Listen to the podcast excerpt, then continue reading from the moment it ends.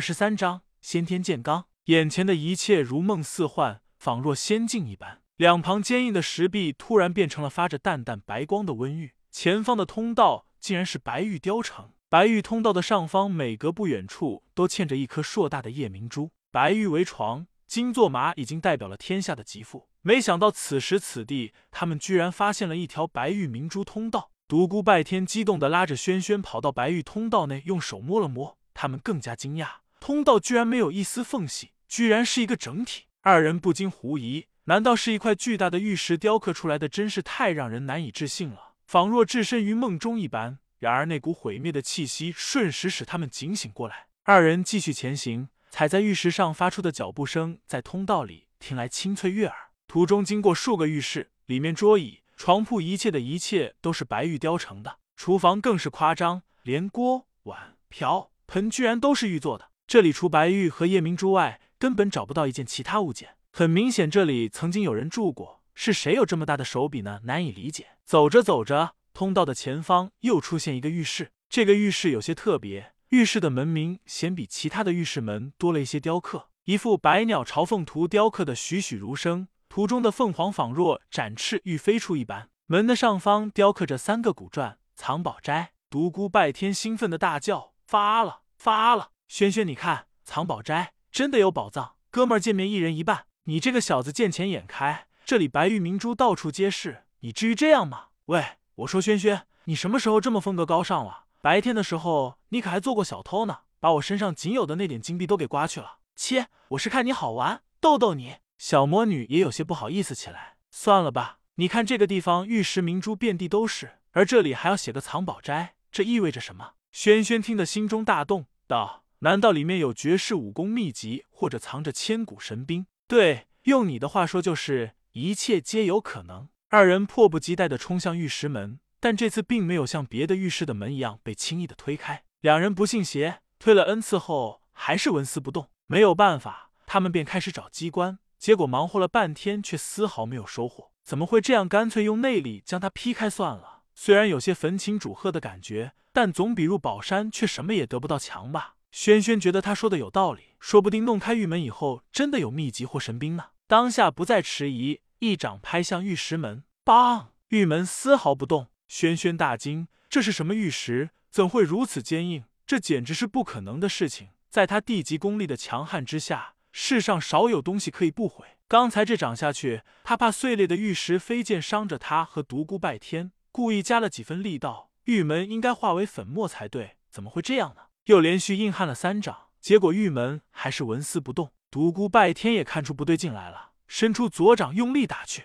梆！震得手臂发麻，而玉门却丝毫没有反应。小白，你让开，我用剑来试一试。轩轩右手持剑，运足功力朝玉门劈去。被冠以地级功力的短剑发着耀眼的光芒劈向玉门，叮发出一声清脆的响声，玉门却连一丝划痕都不曾留下。轩轩真的发怒了，俏脸紧绷。双目神光湛湛，再次积聚功力，短剑先是发出耀眼的光芒，接着剑尖处发出一尺余长的金色剑罡，璀璨而又绚丽，剑罡有如实质一般在剑尖处吞吐不定。独孤拜天简直看傻了眼，号称无坚不摧的先天剑罡，居然被一个十七八岁的小丫头催发出来，真是太让人难以置信了。以前对他是否真的达到了地级境界还有所怀疑，现在终于确信无疑了。以轩轩这么小的年龄。便练成了先天剑罡族，可以傲视当代了。金色的剑罡发着璀璨的光芒，劈向玉石门。叮擦当，先是一声清脆悦耳的叮声，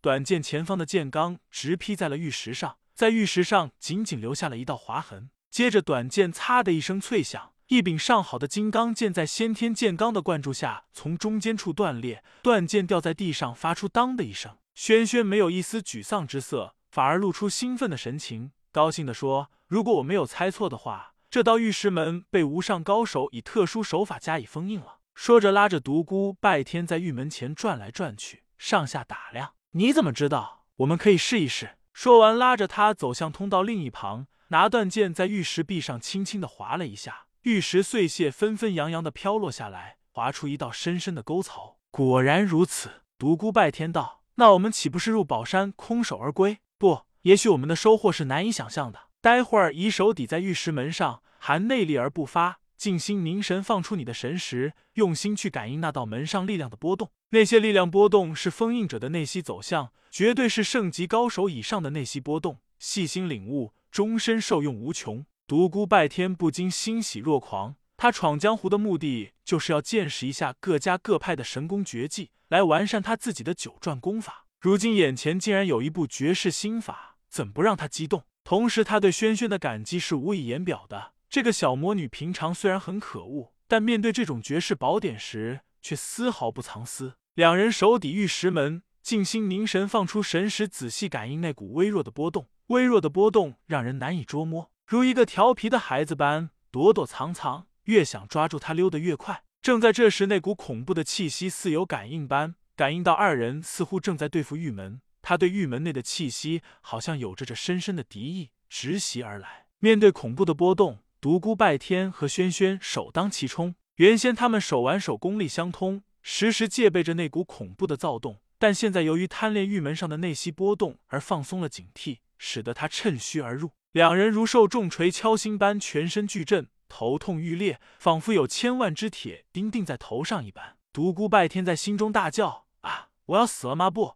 我还没有让全大陆的人记住独孤拜天这个名字，我不甘心。”轩轩也是异常难受，他明白这是一种精神攻击，正在攻击着他和独孤拜天的神识。如果他们两人坚持不住，就会神识消散，即使躯体完好无损，也只是两个无意识的白痴。小白，我也难受的要死，但我们千万要坚持住。说不定躲在暗处的那个该死的家伙也快坚持不住了呢。我知道，我一定要活着出去。生命是属于我自己的，我绝不会放弃。令人难以抵挡的神识攻击一重接着一重，源源不断的袭向他们。就在两人意识有些模糊的时候，玉石门自他们的手掌处传来丝丝的温暖，如荒芜沙漠深处传来的悠悠驼铃，似空旷原野传来的一缕笛音，顿时使两人精神一振，手掌处越来越热，全身都暖烘烘的。如沐春风般，浑身上下说不出的通泰，那股阴森恐怖的气息被一扫而光。轩轩道：“快用心去感觉它。”两人再次静心凝神，